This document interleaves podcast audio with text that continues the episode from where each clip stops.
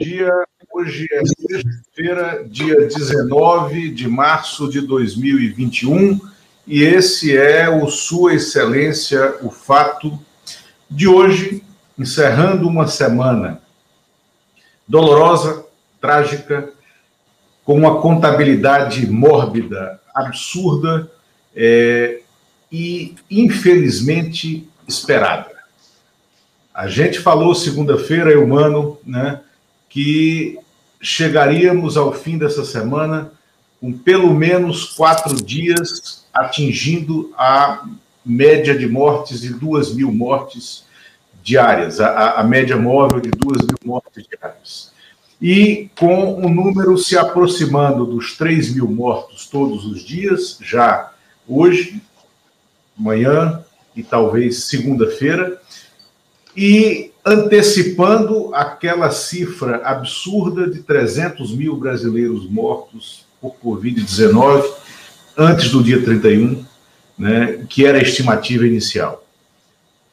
Nesse meio tempo, o Brasil tem dois ministros da saúde, né, que é, conservam e mantêm a paralisia e, sobretudo, a apoplexia de gestão do Ministério da Saúde.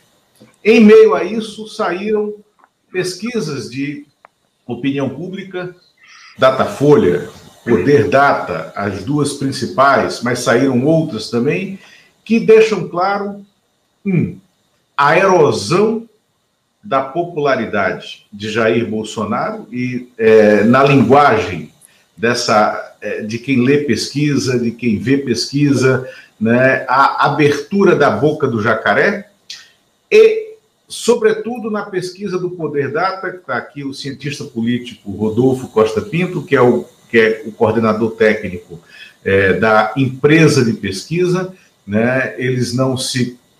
É, é, a nomenclatura deles não é um instituto, e sim uma empresa de pesquisa, como é no mundo, né, como é nos Estados Unidos, onde as pesquisas é, já estão consolidadas como uma, uma, uma fotografia constante dos cenários da sociedade e que vão mudando e que de quatro em quatro anos governam é, é, o que se pode ver a partir dali o, e governam as estratégias políticas. E por isso está aqui também o Lula Guimarães, profissional de marketing político, né? É, e que vai nos ajudar a ler esse cenário. Agora, nessas pesquisas desta semana, no flagrante fotografado pelo Poder Data, o ex-presidente Lula aparece já em primeiro lugar no primeiro turno, em empate técnico no primeiro turno com Jair Bolsonaro,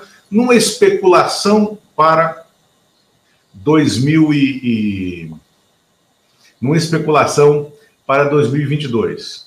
E no segundo turno, Bolsonaro já perde de Lula, de Ciro, de Luciano Huck. Bom dia, Rodolfo. Bom dia, Lula, Lula Guimarães. Bom dia, Eumano. Bom dia. Co Bom dia. Companheiros, primeira pergunta, e eu vou aqui, enquanto, ele, enquanto nós falamos, eu vou projetando alguns dos dados, algumas das planilhas.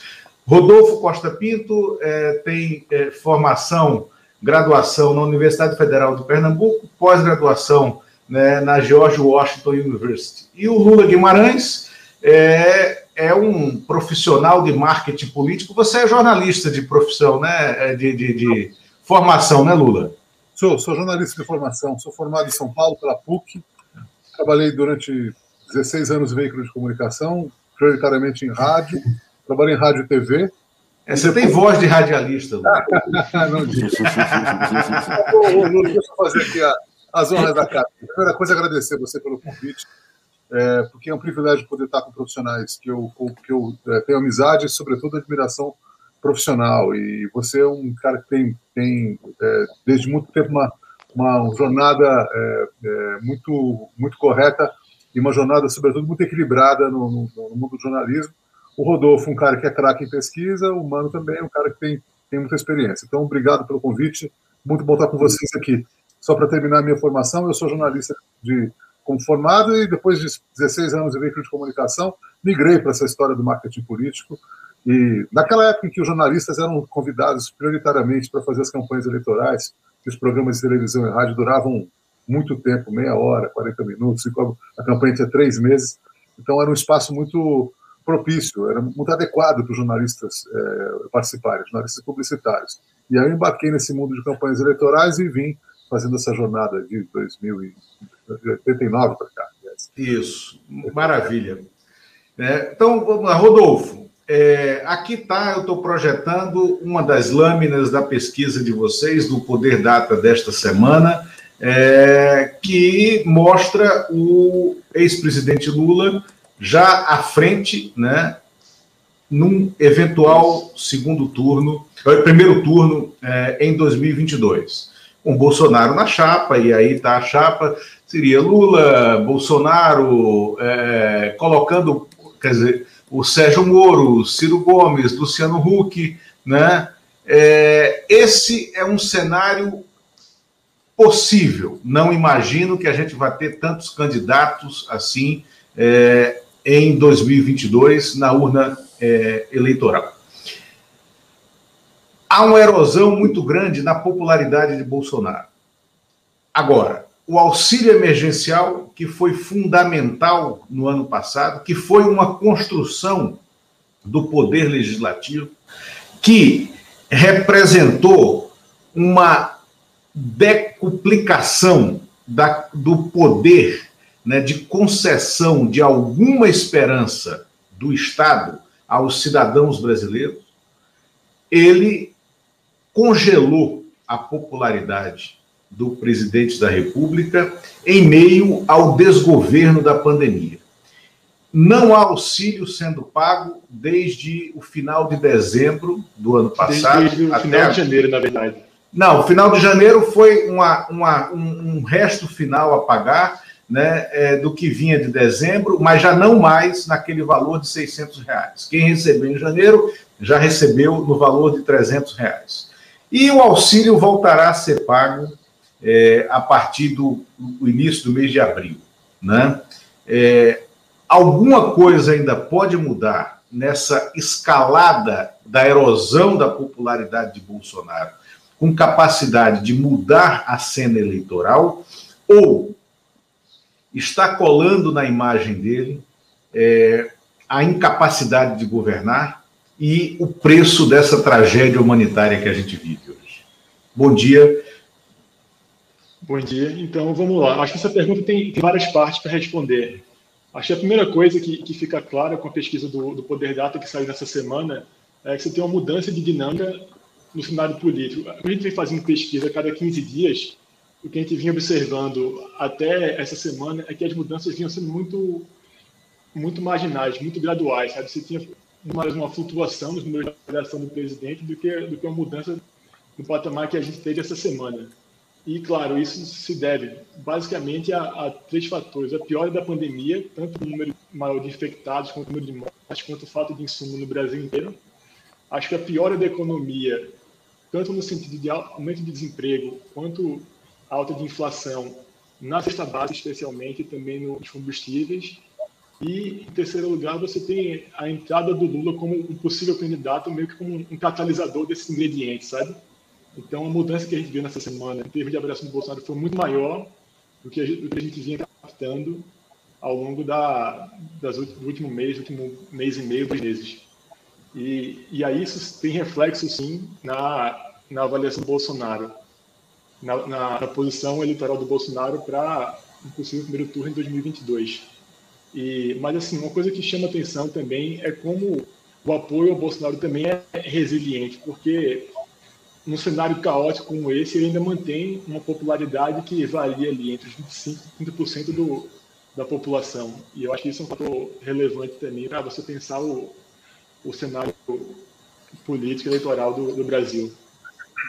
Perfeito. Rodolfo, é, é, Lula Guimarães, você é, foi um dos responsáveis, coordenou a campanha de João Dória à Prefeitura de São Paulo em 2016. É uma campanha que foi feita no, no auge né, da rejeição ao PT, a ex-presidente Dilma Rousseff tinha acabado de ser afastada naquele impeachment, que há discordâncias aqui nessa sala entre nós. O impeachment, na minha opinião, sem crime de responsabilidade, né, é, que, e que, aí sim, sem dúvida, para mim, foi uma tentativa da direita liberal e democrática associada a uma extrema-direita de criar um atalho né, na trajetória democrática do Brasil. Mas você coordenou uma eleição né, aonde um candidato que nunca tinha disputado uma eleição é, se elegeu prefeito da maior cidade do país, vencendo no primeiro turno, é, e ficou claro a rejeição ao PT nas franjas é, do, do, da cidade de São Paulo, é, em locais que historicamente votavam com o PT, né, e, uma, um, e ali ficava. Eu me lembro da gente ter conversado na época né, sobre a, a onda, o abraço da chamada onda azul, né, isso que vocês chamavam onda azul, né, é, é, contra e que, que esmagou, que sufocou a candidatura de Fernando Haddad. É, hoje, você acha que está se construindo um anti-bolsonarismo tão forte, tão grande, que, é, que pode ser capaz de inviabilizar politicamente, eleitoralmente, Jair Bolsonaro, caso ele chegue a 2022 na cena política como um player? Olha só, Lula, meu xará, eu vejo, é, assim, é, fazendo aqui uma consideração inicial sobre o, a, eleição de 2016. É, como, assim como todas as eleições, é, um, um, candidato vencer ou perder depende de muitos fatores. Depende somente do candidato, não depende somente da máquina partidária, não depende somente dos recursos que a campanha pode ter, mas de uma série de circunstâncias políticas é, que são correlatas. Então, para o candidato vencer, como venceu o João Dória, de fato inédito no primeiro turno na capital de São Paulo, fato que nunca tinha acontecido, é o que a gente chama, que os jornalistas chamam de tempestade perfeita. O João Dória, naquele momento, ele representava, mais do que um, um candidato da, do PSDB, do candidato da Campo Azul, ele representava uma, uma insatisfação que o eleitor tinha contra a própria política e contra os políticos. A gente vinha do país de 2012, de manifestações na rua, 2013, que, que começam a, a eclodir pelo país, é, protestando contra a política, contra a corrupção generalizada, e o João Dória embarca um pouco naquela oportunidade, aquela janela de oportunidade, como alguém que não é, não é da política e que vem participar do, do, do mundo da política com sua experiência empresarial. Ele pega um desgaste enorme da presidente Dilma, e pega um desgaste maior ainda do próprio prefeito Haddad, que tinha 77% de ruim e péssimo na sua gestão. Então, é, o, o, outros candidatos, se não houvesse o João Dória naquela eleição, outro candidato poderia ter também é, surfado aquela onda. É, ele, ele cresce muito na onda de rejeição ao, ao PT e se coloca como alguém é, novo para ser petista, lembrando que o João Dória não tinha um histórico antipetista radical, ele pelo contrário, lá no, com o empresário, lá nos encontros que ele tinha na empresa dele do LID, ele fazia, tinha boas relações com o petismo, mas ele encontra ali a oportunidade eleitoral de fazer um discurso e se, e se eleger como prefeito.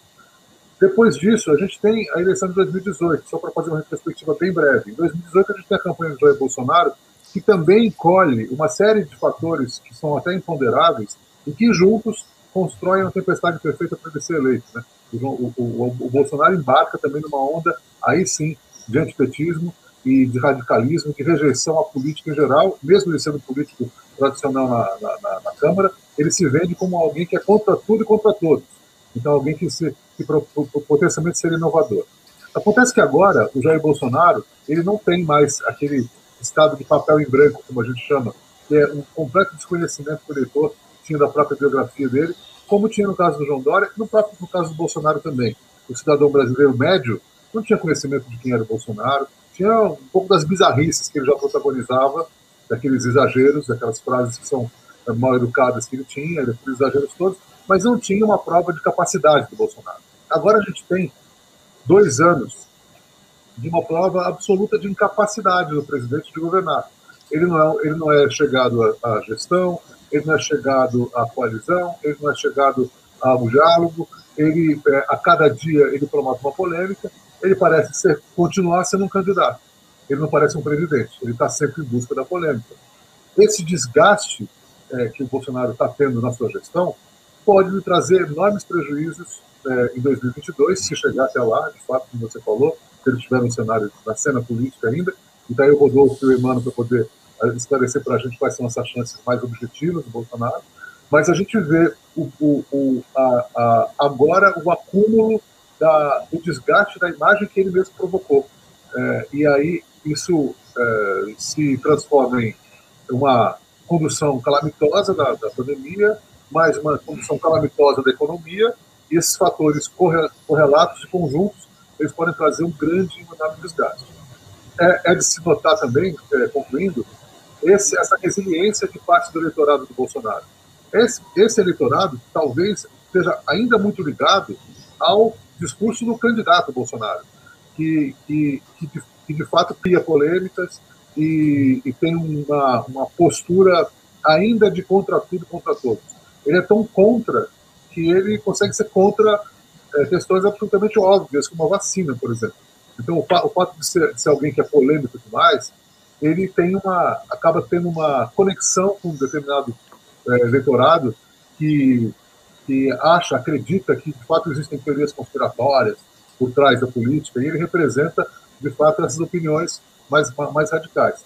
E, naturalmente, também é ainda conectado com um eleitorado antipetista, que tradicionalmente já foi antipetista, e vê no Bolsonaro uma única, única opção de ter um, uma, uma, um governo que não tenha o PT no jogo.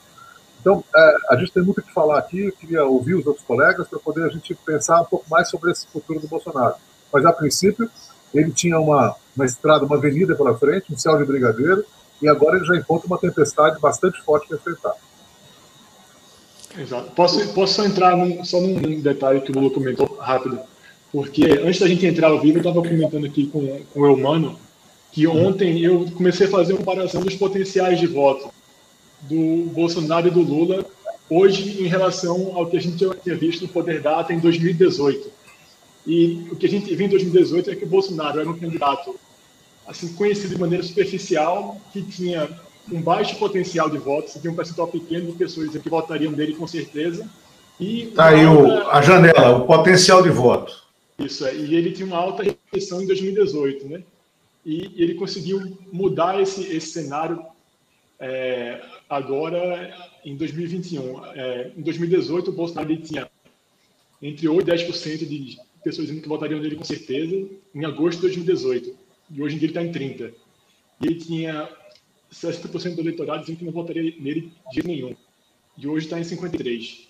Então, diferente do Bolsonaro candidato lá atrás em 2018, ele hoje tem uma base popular, uma base de eleitor consolidada e conseguiu diminuir a eleição nesse meio tempo. Então, você tem um candidato, um presidente, provável candidato no ano que vem, que tem uma máquina já estruturada de comunicação para tocar uma campanha, e eu acho que isso é relevante também você pensar o, o, o, futuro, assim, daqui para frente no cenário político. Né?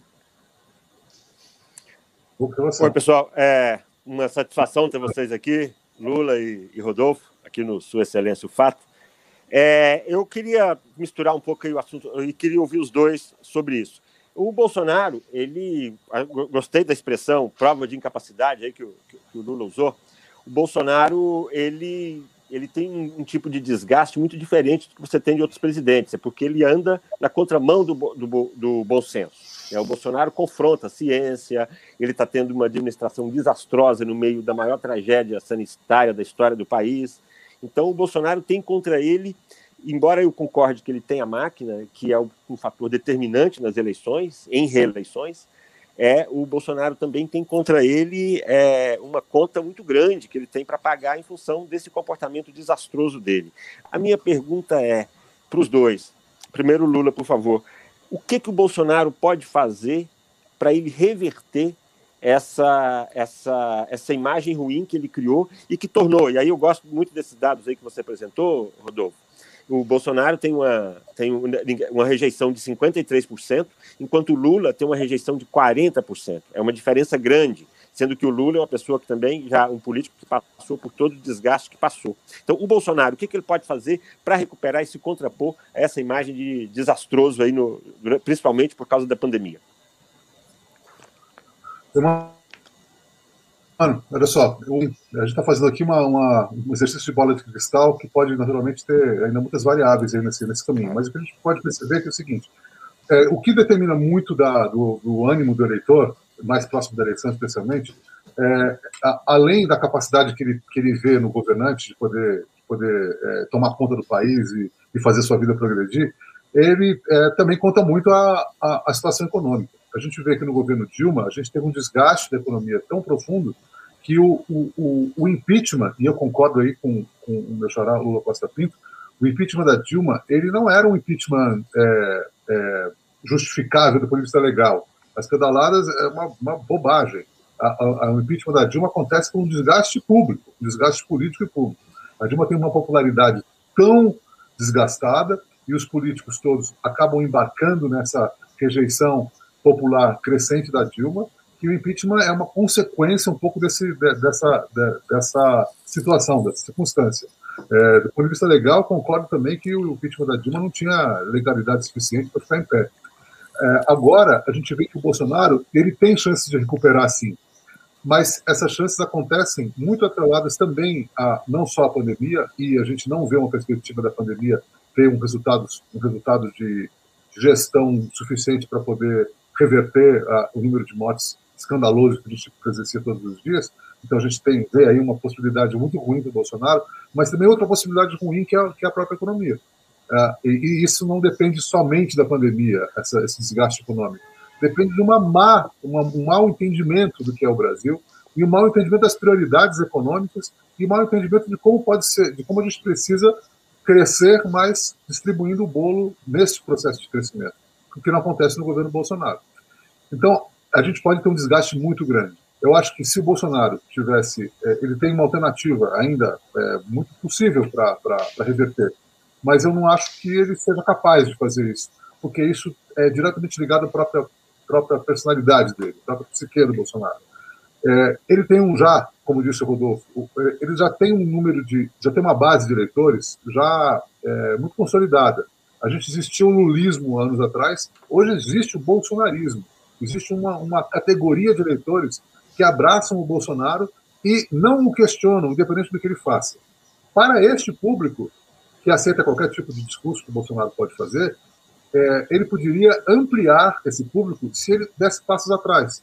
Se o Bolsonaro amanhã declarasse: eu errei em relação à vacina, eu de fato estava equivocado em relação à gripezinha, equivocado em relação à vacina, e de agora em diante eu estou convencido que a vacina é uma prioridade e que o coronavírus não é gripezinha, provavelmente ele não teria nenhuma rejeição do próprio eleitor fanático por ele. Esse cara não ia abandoná-lo se ele voltasse atrás. Ele perdoa o Bolsonaro por qualquer erro que ele faça, ou qualquer, ou qualquer discurso. E ele estaria ampliando um pouco o discurso dele para setores que o rejeitam. Mas eu acho que é muito difícil essa, embora o Bolsonaro seja um oportunista de carreira política, eu acho muito difícil ele ter essa inflexão da noite para o dia. Ô Lula, isso, isso que você fala, o que o Boris Johnson fez é, no Reino Unido. O Exato. Boris Johnson não deixou de ser conservador, né, mas ele fez uma ele fez uma migração para um eixo determinado e que mudou a política né, na Inglaterra, inclusive a situação política dele que estava ameaçada. Né, é, e passou a governar. Né? Eu agora eu concordo contigo. Assim, acho que o Bolsonaro ele perdeu as diversas oportunidades para é, é, se reencontrar com alguma forma de gestão. Inclusive, estava comentando isso ontem, é, o Bolsonaro ele precisava ter um pouquinho de grandeza, mas ele não tem nenhuma. Né? E aí é, é, é o que o aproxima, e a expressão é minha, é de uma burrice atávica, porque ele tinha que pegar esses momentos, por exemplo, o Mandetta, né, é o Mandetta que não é esse esse herói é, ungido é, por todos, porque o Mandetta tem defeitos como qualquer um, mas o Mandetta era o personagem para você entregar a chave e dizer conduza nesse momento. Não, a gente vê é, é, trocas sucessivas no Ministério da Saúde em nome de nada, em nome de uma política é, é da morte, em nome é, de, uma, de uma devastação. Agora, Rodolfo, aqui houve duas perguntas. Uma Lula, em relação. É, só que, Oi. Eu, eu só Diga. queria, se puder, o Rodolfo falar da questão da. Se ele acha o que, que o Bolsonaro pode fazer para reverter. Olha, Perfeito. eu concordo. Tá, desculpa, é porque eu tinha perguntado para os dois e acho que era legal a gente, a gente manter. Né?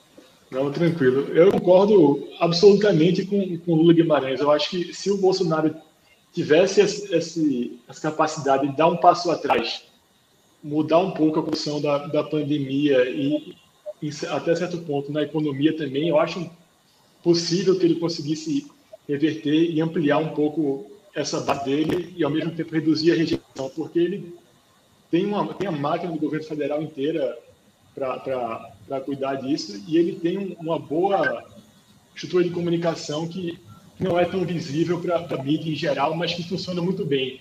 E, e, a prova disso é justamente essa resistência da, da, da aprovação dele, que, na minha visão, se deve a três fatores principais. O primeiro é porque a pandemia a responsabilidade pela, pela crise ela é compartilhada com governadores e, e prefeitos também.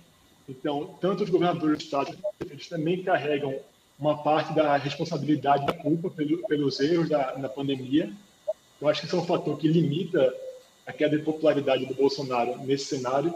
O segundo fator que eu acho muito importante, e vocês podem até comentar mais do, do que eu, é porque cada vez mais, isso é, isso é uma tendência mundial, as pessoas vivem em bolhas de comunicação. Então, cada vez mais as pessoas elas tendem a a, a reforçar uma narrativa pré-concebida e reforçar o que elas já acreditam. Então, Bolsonaro entrou na pandemia com uma base de apoio grande. Para você minar isso porque as pessoas vivem cada vez mais inseridas no seu. Lendo o seu terça livre, lendo, lendo, lendo os blogs e portais que sempre vão reforçar aquilo que elas já acreditam. Então, você limita a exposição a um ponto, a um ponto de vista oposto o que limita a capacidade dessa popularidade disseminada. Então, isso é importante também. E um terceiro fator que eu também acho assim que, que responde por parte dessa resistência ao Bolsonaro e que pode, inclusive, contribuir para ele conseguir voltar a, a, a, um patamar de popularidade é porque até agora a oposição ao Bolsonaro está muito dispersa. Você não tem um líder único opondo o Bolsonaro. Pode ser que isso mude com o Lula mas você teve briga no PSDB, você tem o Ciro e o PD brigando o tempo todo, o próprio DEM também com discordâncias internas, você não tem uma oposição unida e coordenada é, atuando contra Bolsonaro enquanto, e, e ao mesmo tempo o governo federal que atua de maneira coordenada, planejada, mesmo que não pareça, ao mesmo tempo de comunicação, eles sabem o que fazem e fazem bem para manter a base que eles têm unida e, e, e coordenada. Perfeito. Aqui, quer falar alguma coisa, Lula? Porque eu vou fazer uma pergunta para os dois é, sobre eleitorado bolsonarista e piso. Primeiro, é, há algum tempo se falava que o piso do Bolsonaro estava ali na faixa dos 28, 30 e isso garantiria ele confortavelmente no segundo turno. Eu nunca achei. Eu sempre falei aqui que, na minha opinião, o piso do Bolsonaro estava na faixa dos 20, 22. Ainda assim, numa eleição com muitos candidatos, isso poderia assegurá-lo no segundo turno.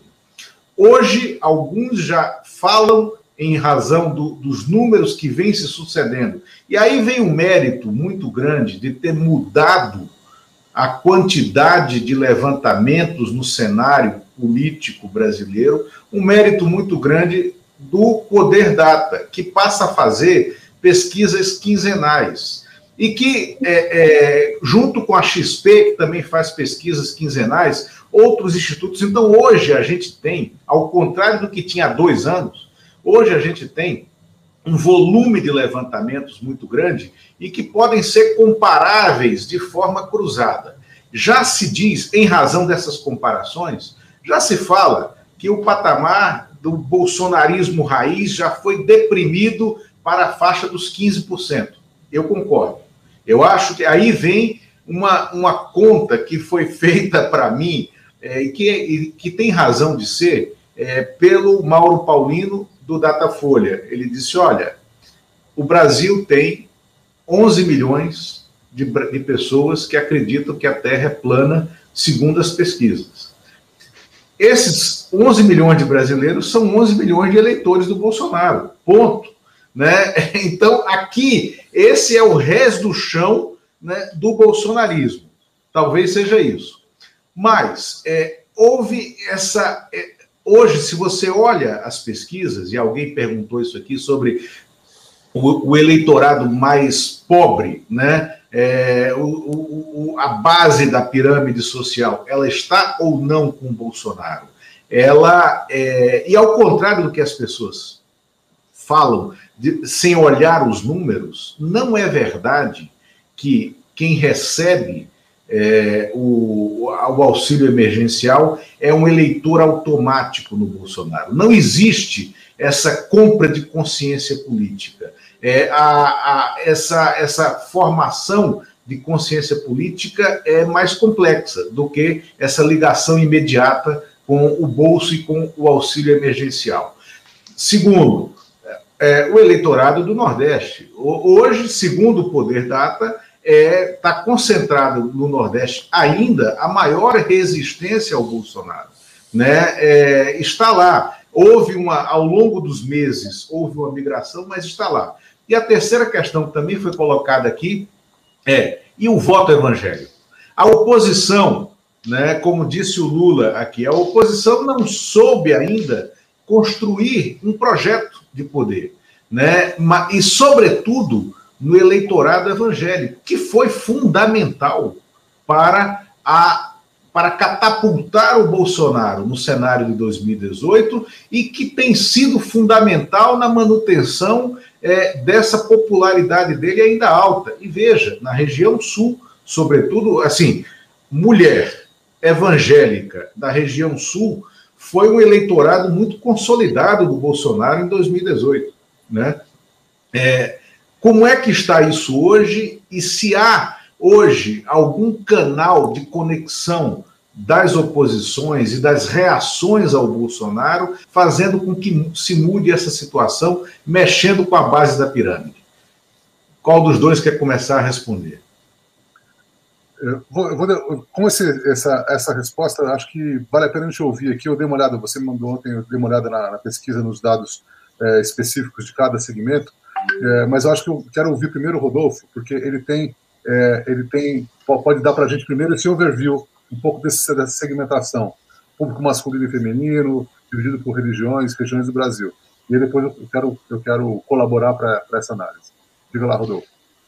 É, eu, assim, o legado evangélico, a gente não inclui esse, esse recorte por religião no Poder Data, mas o Datafolha inclui sim, e a gente já, já incluiu isso em algum momento.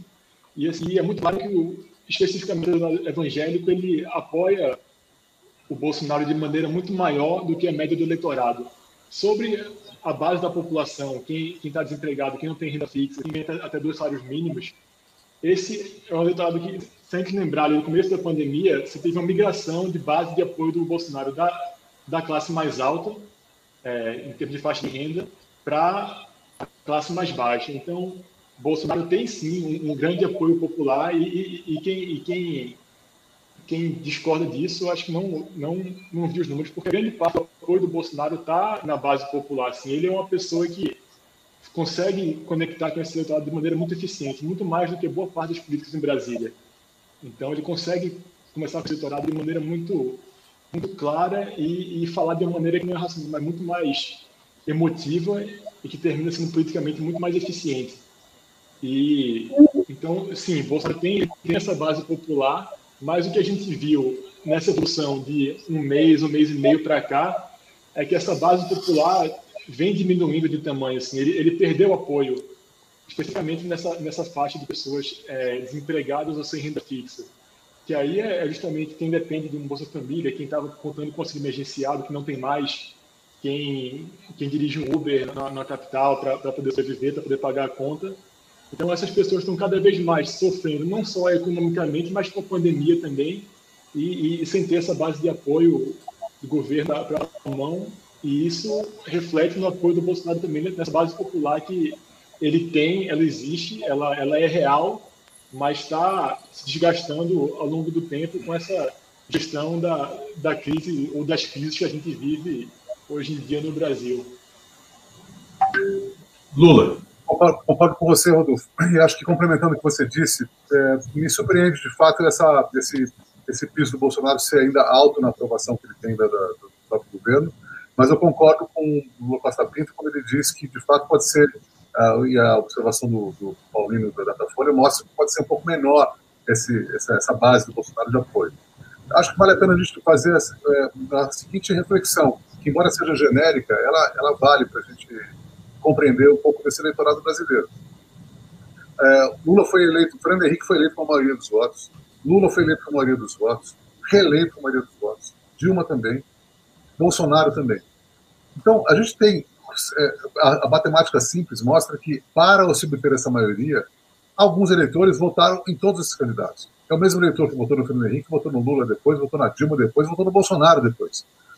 Esse eleitor, que é o cara, é o, se, na, América os caras chamam de swing vote, esse cara que vai para cada, cada hora ele vai para um lado, ele é o eleitor mais sensível nessas questões circunstanciais. É mais sensível ao bolso que está doendo, mais sensível à fome, é mais sensível ao, ao, discurso da, de que a, a política está tomada pela corrupção, por exemplo, como foi em 2018. Ele é mais esse eleitor é, ele é menos ideológico, ele é mais circunstancial. É esse eleitor que eu acho que Bolsonaro pode perder muito rapidamente, que ele conquistou em 2018, mas que ele pode perder. Mesmo em detrimento de alguns segmentos ele tem mais, mais força. A gente vê nos números do Rodolfo que o Bolsonaro ainda tem um apoio, atualmente, um apoio muito maior entre homens do que mulheres. Isso conecta muito é, com o que o Emano já falou também, o Rodolfo também, que é essa, essa das, das características do Bolsonaro, talvez uma que ele tenha, que é de fato é, muito positiva em relação a outros candidatos, e que é muito parecida com o presidente, ex-presidente Lula, é essa autenticidade. O Bolsonaro tem muitos defeitos, mas ele fala uma, uma linguagem muito direta no coração das pessoas, e essa, essa maneira corajosa com que ele se coloca, até para ser polêmico, mas essa, essa maneira muito direta, muito corajosa, falando palavrão, etc. E tal, isso ele faz uma conexão direta com uma grande parte do, do, do, do eleitorado que fica sensível a um discurso que eles atribuem com extrema sinceridade. Essa autenticidade do Bolsonaro se deu a ele uma vantagem competitiva, o que a gente vê agora durante o governo é que pode trazer uma desvantagem, porque está tendo muito desgaste com esse excesso de sincericídio, vamos chamar assim, o excesso de autenticidade, excesso até de, de, de, de falar bobagem. É, esse, esse eleitor médio, que cada hora votou num candidato, eu acho que ele pode estar muito desgastado, especialmente com a condição da pandemia, mesmo sendo eleitor evangélico. Para concluir esse, esse, pensamento, eu fico pensando o seguinte: eu tenho muitos amigos evangélicos, católicos, enfim, vários tipos de religião. É, os, os, evangélicos não deixam de ter, na sua própria fé, uma defesa da vida, porque, como toda religião, tem a defesa da vida como um dos seus principais, é, é, é, é principais temas, mas preceitos. Mas, é, embora os evangélicos pretendam muito mais uma pauta de costume, e que o Bolsonaro é muito afinado a ela, o impacto da pandemia, da condução da pandemia, da morte das pessoas, dos familiares, do medo que o coronavírus está causando agora em todas as classes sociais, em todas as religiões, todas as faixas etárias agora, até porque tem uma as novas variantes atingem muito mais os jovens do que, a, do que no começo da pandemia. Essa generalização do medo pode trazer ao Bolsonaro um desgaste em todas as categorias mesmo, qualquer, todo, todo tipo de eleitor. Então, acho eu acho que, embora ele tenha uma base, tenha feito uma base forte, a possibilidade do desgaste ainda é muito grande. É, eu, eu entendo é, que o Bolsonaro realmente tem uma base de apoio forte, mas acho que, em função da forma dele governar, ele perde uma parte do eleitorado ideológico de direita que não vê no Bolsonaro um representante melhor até para até para até como representante aí desse tipo de pensamento no governo. Esse eleitorado de direita ideológico é que não, que não quer mais o Bolsonaro.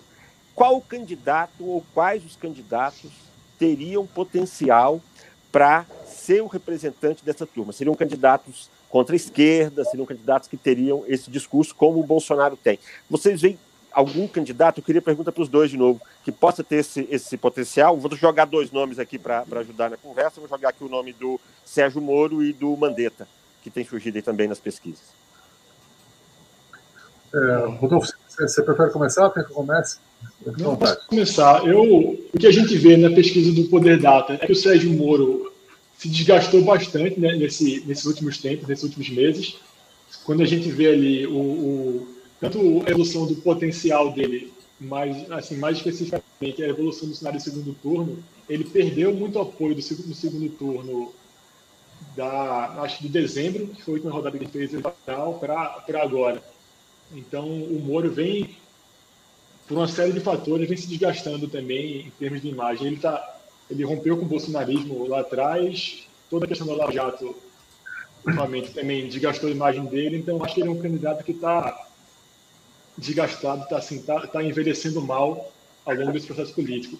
O Mandetta não, eu acho que o Mandetta tem, tem um potencial de ser essa figura mais à direita para enfrentar o, o, Bolsonaro. Ele é um cara que, que já foi deputado, ele sai do Ministério da Saúde com uma popularidade muito alta lá em cima e, e vem se movimentando para se colocar nessa posição. Se ele vai conseguir ou não é uma questão em aberto, mas eu acho que dos nomes colocados agora, o Mandetta é um nome interessante. Pra, pra é o, e ele pode ser vice também, né, Rodolfo? Ele Exato, pode ser é. vice, né? Uhum. Acho que, acho que o jogo está muito aberto. Eu acho claro que a entrada do Lula como, como possível candidato diminui o espaço do centro político, mas, assim, tem muito tempo, assim, mais de um ano para a eleição, muita coisa pode acontecer. Eu acho que todo, todo mundo aqui sabe que de uma hora para outra, como, como as coisas mudam totalmente de, no Isso eu, eu tô, no Brasil. Eu estou projetando aqui a lâmina de vocês com os segundos turnos que foram pesquisados. Bolsonaro perde de Lula, 41 a 36, de Ciro, 39 a 34, Huck, 40 a 37. E vence Moro, 38 a 31, e Dória, 41 a 31. Mandetta não está aí, mas é, estava no cenário de primeiro turno. Não houve cenário de segundo turno com Mandetta? Não, é, a gente tem um limite de, de, de, tamanho do questionário e aí por decisão editorial a gente não conseguiu incluir o nome do Mandetta nem no teste de segundo turno, nem em termos de teste de potencial de voto. Lula. Eu acho o seguinte, é, a gente tem aí é, alguns candidatos, se você puder projetar novamente, a gente consegue claro a gente consegue fazer uma análise, né, fica mais claro para o nosso telespectador, nosso ouvinte. Veja só, a gente falou aí, a, a pergunta do humano é qual candidato da direita poderia ocupar, também rivalizar com o Bolsonaro, ocupar um pouco dessa, desses eleitores da direita decepcionados com o Bolsonaro. Eu acho que a gente não tem um, um, um candidato da direita clássico. E se a gente pensar bem, a direita nunca teve presente nas eleições presidenciais brasileiras com tanta força quanto teve com o Bolsonaro. Passado, a gente nunca teve um, um voto radical a gente teve um voto de esquerda ou de quase centro-esquerda contra um voto de centro-direita, mas mais centro, representado pelo PSDB, que se coloca como é uma social-democracia. De fato, não é, não, não, não é um partido de direita. É, talvez o João Dória aí seja o representante mais à direita da, da, da, dos recém-tucanos que participaram de eleições é, é, de destaque no Brasil. É, esse, esse, é, o Geraldo Alckmin não é um cara reconhecidamente de direita, como era o José Serra, como era também o Aécio Neves. Então a gente tem, tem aí uma possibilidade de uma ocupação desse centro. O que a gente não vê ainda é um candidato deste centro que tenha a, ainda uma tração, ainda tenha números competitivos para enfrentar o Bolsonaro. E aí eu faço um destaque especial ao João Dória. A surpresa dessa, desse contexto político que a gente vive agora é, o, o João Dória é tão desgastado, tão des... ele assume o governo de São Paulo, que é uma máquina, é o estado com o maior número de eleitores do Brasil, o estado mais rico, tem mais dinheiro, pode fazer, cujo PIB é do Brasil cai. Então, é um estado super poderoso, mas que, mais uma vez, não se mostra uma, uma máquina eleitoral eficiente na campanha presidencial, assim como se, não se mostrou com o Geraldo Alckmin, assim como se mostrou com outros candidatos paulistas, exceção do Fernando Henrique, que é, é, carioca de nascimento, mas é paulista de, de, de vida, mas uma circunstância muito especial lá em 94. É, e que não foi governador, né? E que não foi governador, exatamente. Então, o, o, João Dória, é, o João Dória colhe esse desgaste de ser, ser governador de São Paulo, mas colhe também o desgaste pessoal, da postura pessoal que teve, que é lida por muito, por grande parte do eleitorado, com uma postura oportunista. O João não dá para deixar de lembrar que ele, é, ele vence a eleição de São Paulo no confronto com o Márcio França com um voto chamado Bolsodória. Ele, ele, ele, abandona a candidatura, ou grande parte da sua, da sua de apoio abandona o apoio ao Geraldo Alckmin em 2018 e embarca na candidatura do Bolsonaro fato que deu ao João a vitória, mas traz, trouxe para ele um incrível desgaste depois, tanto de gestão quanto agora, porque ele colhe todo a, é, toda, ele é um alvo dessa máquina destruidora de reputações que tem na base bolsonarista. Então, o João hoje está, ele é um alvo. Ele, em São Paulo, os bolsonaristas odeiam mais o João Dória do que os candidatos da esquerda. É o que é uma, uma, situação bizarra eles odeiam mais o, o, o João do que o Guilherme Boulos, por exemplo. Então, é, é, é uma, é, esse, esse fato, é, é, essa, esse embrólio que o João Dória se meteu, é, pode dar para ele, pode trazer enormes dificuldades. Existe espaço para ele? Existe, mas com, com dificuldades de separação. E Luciano Huck, embora seja alguém que ocupe muito bem, uma, tem uma conexão muito boa com o eleitorado mais pobre, porque é carismático, faz um programa de televisão que é brilhante, que é super bem feito, que beneficia o pobre, essa conexão com as pessoas direta, como grande comunicador que ele é, embora ele tenha essa penetração nessa, né, né, nessa, nessa categoria do eleitorado, o Luciano Huck não se coloca ainda no jogo como alguém capaz de, de, de ser visto como um, um, gestor, alguém ligado à política. Ele tem ainda o carimbo na testa da Rede Globo, que é, que é, é um, um adversário do, para os bolsonaristas é um adversário, então ele, ele é, tem um desgaste de estar na Globo, e o fato de não ter assumido uma candidatura, não sair da Globo, dá ao, ao, ao Luciano Huck uma, uma, é, uma, uma falta de possibilidade de se colocar no jogo de maneira mais competitiva. O, o Luciano Huck, se ele, na, na minha sugestão pessoal, se ele quisesse realmente entrar no jogo, ele teria que sair da TV Globo ontem, hoje para o mais cedo possível se livrar da TV Globo e dizer: olha, eu não sou mais um apresentador de televisão, agora eu sou alguém ligado à política. Eu quero participar da política, eu vou ser político e, e passar a fazer, a, a, a, a assumir uma candidatura o mais cedo possível.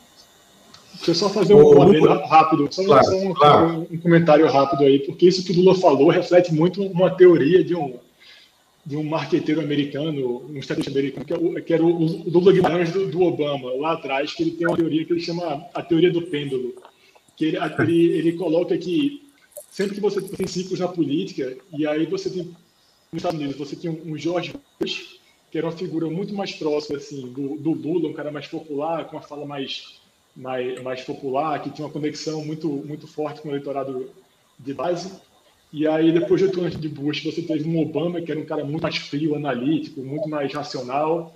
E aí, depois você tem um Trump, que era o, o completo oposto do, que foi o Obama. Então, eu acho que, se aplicar essa, essa teoria aqui no Brasil, a gente teve uma Dilma com, depois de um Temer, que é uma, era uma figura totalmente da política de Brasília, do, do Congresso, do bastidor. E aí você vê um Bolsonaro que é encarnação da antipolítica. Então, é possível que você, no ano que vem, a gente tenha não uma, um cenário muito mais propício para uma figura totalmente da política, assim, alguém que nasceu dessa política e não alguém da antipolítica ou, ou, ou que não é ligado à política como, como é um Hulk hoje em dia. Sem dúvida. Be... Fale, Lula. Não, eu estou concordando com o Rodolfo, muito bem observado. Isso. Não, exatamente. E agora, nessa política pendular, o Lula falou numa coisa que é fundamental a gente ter muito clara, não só agora, mas daqui para frente. É, o, o Dória, ele queimou o patrimônio político eleitoral dele é, na largada, já em 2019, quando ele começou a mostrar pequenas traições dentro daquele conjunto que votava nele. é, ou que estava junto com ele, conjunto partidário, ideológico, né? E é, depois ele, ele, vai no processo de briga dele com o Bolsonaro, ele vai errando em alguns momentos pontuais e que vai dando combustível a essa conversão dele no grande inimigo.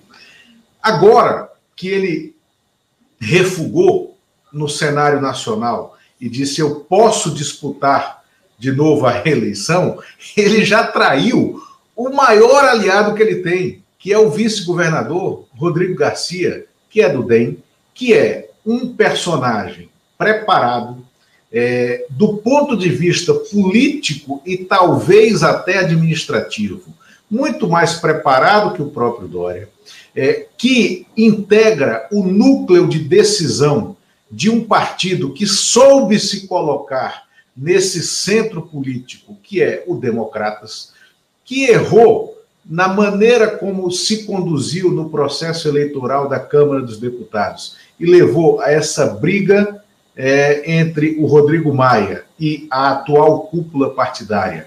E a já é, é, é, praticamente sacramentada saída do Rodrigo Maia da legenda.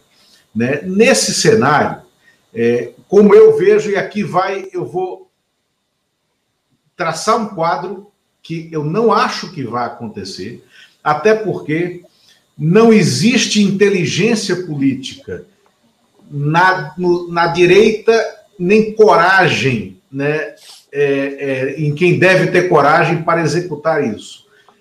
Na minha opinião, exi o Bolsonaro está inviabilizado administrativamente, politicamente, é, pelos erros que cometeu e ele tá, o apoio político a ele vai se reduzindo a um gueto de cada vez mais e existe o bolsonarismo. O bolsonarismo é articulado, é forte e é perigoso. Muito mais do que o esquerdismo, o petismo. Por quê? Porque são pessoas muitas armadas e com disposição de ir para uma guerra de matar ou morrer e que não é em nome de ideias, e que não argumentam com ideias, argumentam com armas na mão. E existe na casca disso tudo, existem as milícias, que dão um suporte que, e, e que alimentam essa arrogância. Em minha opinião, né, é, olhando para 2022, esse centro liberal democrático que existe, deveria urgentemente se conectar com a personagem institucional que está tá no cenário, que é o vice-presidente Hamilton Mourão. É, não existe impeachment sem que o vice cruze a Praça dos Três Poderes e vá sentar no Supremo e no Congresso, mesmo que virtualmente, discutindo as condições para o dia seguinte. E o Hamilton Mourão é o vice, é é, é, é, é, o que pode surgir como liderança depois da saída do Bolsonaro. O que, ele, o que restaria a ele? Fazer uma convocação, que é o que a gente precisa diante da crise sanitária, humanitária, da tragédia brasileira, de um governo de união nacional. Ele teria que chamar, inclusive, a oposição para isso, como o Itamar fez lá atrás, e não tínhamos uma crise dessa dimensão. Porque você não tinha lá atrás as pessoas morrendo e o sistema de saúde absolutamente colapsado, como nós estamos vivendo hoje, e a situação vai se tornar mais dramática mais para frente. E a partir daí, qual é o risco para a esquerda? É isso que eu sempre coloco: o risco é um eventual governo Mourão dar certo, né? Mas que dê, vamos correr esse risco e vamos disputar. E dentro de um governo Mourão, surgir esse nome de direita ou de centro-direita, que pode ser o próprio ou não, e que dispute em 2022 contra o Lula, que, em minha opinião, o Lula já está colocado no cenário, já está colocado na chapa e é candidato. Vocês veem isso dessa forma? Olha só, o que eu, eu vejo é o seguinte: a gente tem, eu acho que a sua, a sua análise é, é muito interessante porque ela coloca uma, uma novidade no jogo aí, que é a possibilidade do Bolsonaro não terminar o mandato. é, existe essa possibilidade de fato. É, eu, a, a, para que isso aconteça, acho que a dificuldade maior é, é que aconteça ainda um desgaste público mais aprofundado do Bolsonaro. É, um impeachment, um cenário de impeachment, ele, os congressistas eles medem essa temperatura de é, acolher ou não o pedido de impeachment e votar ou não, de acordo com a opinião pública. E Bolsonaro ainda não tem um desgaste da opinião pública tão aprofundado, e pode ser que ele tenha, para que dê, que dê condições para um processo de impeachment ainda. É, eu vou citar aqui, ontem uh, o, o, eu li um tweet da Natuzanelli, jornalista da Globo News, que todo mundo conhece, ela tweetou uma frase, a última frase que ela, uma das últimas conversas que ela teve com o Major Olímpio. E ele diz o seguinte: ele fala, nós caçamos a Dilma por umas pedaladas, que era uma coisa de fato é, é, não só polêmica como frágil. E deixamos de fazer uma cassação do Bolsonaro diante de uma tragédia do tamanho dessa que está acontecendo no Brasil. Então a gente tem agora elementos muito mais sérios na vida dos brasileiros, que está de fato tirando a vida dos brasileiros, essa condução da pandemia, do que era, por exemplo, a história das pedaladas, que uma fragilidade jurídica muito grande. Mas a gente tinha na Dilma, no governo Dilma, um desgaste popular por conta de todos os fatores, de erros do PT, de erros da condução na política econômica também, que trouxeram um desgaste, uma erosão muito maior na, na, na, na, popularidade da Dilma do que acontece agora, agora com o Bolsonaro. O cenário de impeachment, então, eu acho que ele tem ainda essa distância de que tem que combinar, de fato, com a opinião pública. A opinião pública tem que, de fato, ter uma, um desgaste, causar um desgaste maior à imagem, à imagem do, do Bolsonaro. Mas não tenha dúvida que também depende de uma postura do vice e de uma articulação, como, como você muito bem apontou, e que é, ela é, a gente, o Brasil já passou por impeachment é, é, na, na, nossa geração já viu dois é, com, com, o Collor e da Dilma e viu que aconteceu de fato uma, uma um consenso no Congresso para que houvesse o próximo passo, para que o dia seguinte ficasse a gente continuasse sobrevivendo com condições políticas. E eu não, não consigo ter a clareza se o Hamilton Mourão é este vice com esta disposição de, de atravessar a Praça dos Três Poderes e falar com o Supremo e com o Congresso a ponto de articular um próximo passo. É, não sabemos que se, se, existe que nível de, de, de, articulação ou lealdade o Mourão tem aí. Embora, sinceramente, aqui como uma opinião absolutamente pessoal, eu vejo como eleitor, eu vejo o Mourão com mais capacidade é, de articulação, não só política, como de gestão, que o Bolsonaro. Pelo menos me parece um cara mais bem formado que o Bolsonaro e menos, e menos afeito a essas teimosias é, de, dessa polêmica anti, anti tudo e anti bom senso, anti ciência, que o Eumano muito bem apontou no começo da, da, da nossa conversa. É, eu queria passar a palavra agora, concluindo, passar para o Rodolfo, e depois é, falar um pouco mais sobre possibilidades eleitorais, que eu estou refletindo aqui agora, pensando alto, sobre o cenário do ano que vem. Mas eu queria ouvir o Rodolfo agora também. É, eu acho que, assim, para falar de impeachment, como o Lula colocou, você tem duas condições básicas. A primeira é um, um, um ambiente político do Congresso favorável ao impeachment, que eu acho que hoje não existe. Em segundo, é um ambiente de, de opinião pública de, de, forte rejeição, que se a gente for lembrar ali, o, a Dilma quando, quando começou a, a impeachment, ela tinha uma, uma aprovação que rondava ali os 12, 9% de, de avaliação como, como ótimo, bom. E o Bolsonaro está longe disso hoje em dia. Acho que a condição por impeachment, em termos de opinião pública, que, depois vai no Congresso, não não está colocada, o que, o que até pode reforçar a tendência do Bolsonaro a apelar cada vez mais para a base dele porque ele sabendo que ele segurando esse apoio mínimo dele na opinião pública, ele segura o impeachment no Congresso. Então, é possível que, que esse cenário, ao invés de contribuir para ele ampliar a, a, o, o, espectro político de apoio dele, ele só cada vez mais reforce o mínimo necessário para ele se manter no, no palácio. Então, é, é um, é, um, é, uma, é um cenário meio complicado da gente olhar para frente nesse, nesse sentido.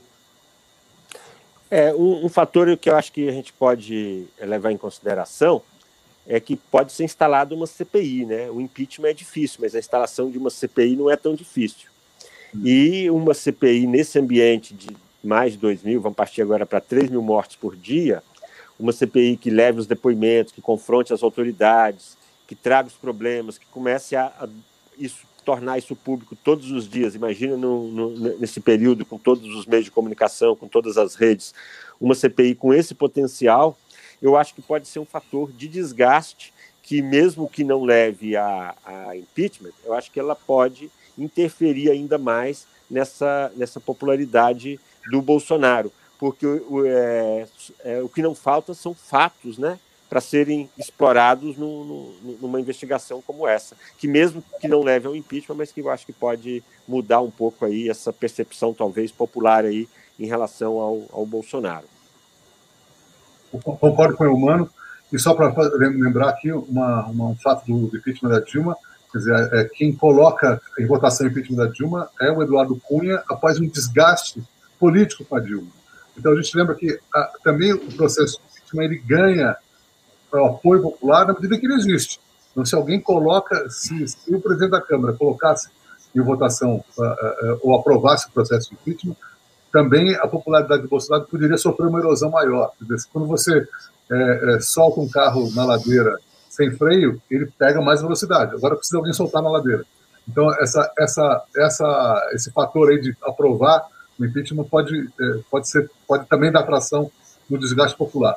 Mas eu queria lembrar uma coisa, também lembrando, falando um pouco do cenário eleitoral, e já lembrando que nós, não sei se for ficar o tempo aí do, do Luiz Passapinto aí para a gente é, debater um pouco mais, para não perder essa oportunidade, eu, eu, a gente tem mais uma, um desgaste que o Bolsonaro pode enfrentar em 2022, que é agora a necessidade de uma máquina partidária com tempo de propaganda de televisão.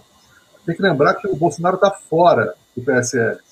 E ele fora do o PSL hoje é uma máquina eleitoral poderosíssima. Cresce com ele, é um fenômeno é, mundial de um partido que cresce da, da noite para o dia e que hoje tem fundo partidário bastante gordo e tempo de televisão bastante amplo. Esse fenômeno do Bolsonaro ser um candidato sem a máquina partidária, que acontece em 2018 e acontece antes das eleições, porque ele, ele vai fazer uma campanha digital muito poderosa e de coalizão de muitas forças conservadoras que se encontra em 2018, é, ele, como disse, como nós já concordamos no começo da, da, nossa conversa, ele não tinha ainda uma, ele era, ele era muito desconhecido. Então essa essa essa campanha era muito favorável para ele. Em 2022, ele tem muito o que responder. Ele vai ter um telhado de vidro muito amplo. Há necessidade dele ter tempo de propaganda para se explicar e se defender. E o Bolsonaro, agora, sem um partido forte, pode ser que ele tenha dificuldades, porque se ele se alia agora no partido dinâmico, ele, querendo ser o dono desse partido, talvez ele tenha dificuldades em relação nessa, nessa disputa eleitoral mesmo. Lula Costa Pinto. Isso. Lula, é, ótima observação tua, e até porque casa com coisas que a gente vinha falando aqui, né, Humano? Que o Bolsonaro ia correr, isso muito antes de começarem a dizer que ele poderia voltar para o PFL. Mas eu já falava que tem um ativo no PSL, além do fundo eleitoral e do tempo de TV, que é um ativo que ele não vai abrir mão, que é o número. Né? O 17, o recall do número. E agora, com a morte do, do Major Olímpio, né, ele perde um dos nomes mais resistentes a ele dentro do PSDB, no diretório mais forte do PSL, que é São Paulo, desculpa, é, dentro do, do, do PSL, né, no diretório de São Paulo, que é o diretório fundamental, é o maior em termos de votos né, na convenção partidária. Né? Agora está lá no controle a Joyce Hasselman é, é, se digladiando com Eduardo Bolsonaro. Eu vejo o Bolsonaro fazendo racionalmente um caminho de volta ao PSL, tendo que vencer uma resistência ainda grande do presidente do partido, né? Porém, o vice-presidente, que é quem comanda o partido, que é o Rueda, né? É, também pernambucano, assim como o presidente, ele tem o controle da máquina. É, ele tem o controle da máquina partidária né? Ele tem o controle da máquina partidária como o, o, o que morreu, uh, que foi secretário-geral da, da, presidência, o, Sim. Que foi quem Bebiano. controlou o partido, Bebiano. Bebiano, como o Bebiano teve durante a campanha. Né? Então, eu vejo essa tentativa, porque isso aí é, é, é o que. E aí ele é um animal político. Se ele não consegue ser se ele não consegue ser um gestor, que não consegue, é isso que a gente vê, mas do ponto de vista político, é o feeling né, dele é o feeling, é o comportamento de um animal político, que dialoga sim com a ponta, com o extrato mais, é, é, é, mais que está na base da pirâmide social, como Lula dialoga também. E aí eu vejo esses riscos. Né? E aqui é só uma coisa é, é, alguém me passou, inclusive por, por WhatsApp aqui, pô, por que não, não, não se trabalha uma chapa é, Luciano Huck com Mandetta? Essa é uma chapa viável? É viável, mas o Luciano Huck precisa, como Luciano Huck teria vencido a eleição de 2018. E isso eu falo com a tranquilidade de quem teve conversas nessa linha, de quem insistiu para que houvesse uma união é, do centro em torno, em torno de um nome que ganharia a eleição em 2018. Ele precisa de coragem. Ele, e é isso que o Lula falou. Ele, assim, ele tem que despir esse personagem de comunicador das organizações Globo, né? mas é para ontem, se ele quiser entrar no cenário. Não adianta esperar até o fim do ano. Né? Senhores, é, é assim, vamos falar ainda, eu queria ouvir todo mundo numa conclusão dessa conversa, foi muito boa. Já batemos a meta de hora, todo mundo tem agenda é, na sequência, e quero dizer a vocês que eu não sei se é por causa do Rodolfo ou por causa do Lula Guimarães, mas também se mais remontando a Dilma, que a gente sempre cita aqui, já se dobrou a meta né, de audiência de maneira surpreendente. Eu não sei qual dos dois que faz mais sucesso de público. Né? né? Mas é isso, é, o centro tem essa chapa viável, essa chapa Hulk, Mandetta. É, há uma possibilidade da gente ter Lula contra um candidato de centro-direita, ou seja, temos hoje, imaginando que o Bolsonaro vai chegar com musculatura em 2022, que eu ainda duvido, né, é, ele pode não estar no cenário de segundo turno? Veja só, eu acho que, eu acho que a gente tem, tem, uma, tem um quadro ficando cada vez mais claro. Né? É, o principal antagonista ao Bolsonaro, de fato, é o Lula, e acho que o Lula ocupa uma pista nessa corrida, nessa maratona. A raia que ele vai ocupando, ele vai tirando, vai ocupando espaço de outros candidatos mais à esquerda, ele vai tirando, por exemplo, a possibilidade do Guilherme Boulos, que foi muito bem na eleição municipal de São Paulo, mas pelo pessoal, ele fica candidato em 2018 a presidente. Ele fica fora dessa disputa presidencial, provavelmente, porque o Lula toma os votos do Boulos. Eu acho que o Boulos não sai como um candidato é, contra o, o Lula. É, ele toma um grande espaço do Ciro, que tem uma história ligada mais ao PDT à esquerda. É, o Ciro fica fica diminuído com a entrada do Lula no jogo, como as pesquisas têm mostrado também. Então ele se coloca como de fato o principal adversário do, do Bolsonaro e ainda com o recall da, da vida do brasileiro tendo sido melhor no período do governo Lula. Assim, a, a, todos nós aqui é, provavelmente vimos a entrevista coletiva que Lula fez logo depois que, se, que, que, a, que a, sentença do Faquin é, é anunciada. Naquela entrevista coletiva, eu fiquei vendo lá os comentários, é, tem um, um deles que eu acho que resume, uma frase que resume a história. O cara falava assim: a vida era melhor com você, Lula. Simplesmente. Então, quer dizer, é, é, é esse sentimento que o brasileiro tem de que a vida era melhor, seja lá por qualquer motivo que seja, por mais que os escândalos de corrupção, e que não foram. Não, não, a gente não está aqui para deixar, para passar pano aqui na, na gestão Lula nos erros do PT, não. O Lula, de fato, cometeu erros equívocos enormes na, na, na própria gestão e a, na condução da, da, política econômica também do governo Lula, do governo Dilma, perdão. Então, a gente, ele tem desgastes. Mas, para o brasileiro médio, a vida era melhor. Então, ele se coloca agora como o principal antagonista do Bolsonaro é, e acho que com, com grande chance de tirar outros competidores da esquerda.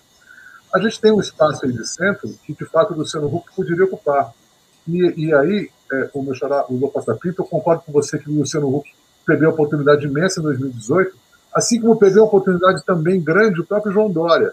Se o João Dória, assumindo a prefeitura de São Paulo, não tivesse sido tão ansioso para atropelar o processo do PSDB e querer ser o candidato presidencial, e não foi por essa ansiedade, quem acaba sendo candidato é o Geraldo Alckmin, porque o partido vê no João Dória alguém com uma ambição além do, do planejado ali.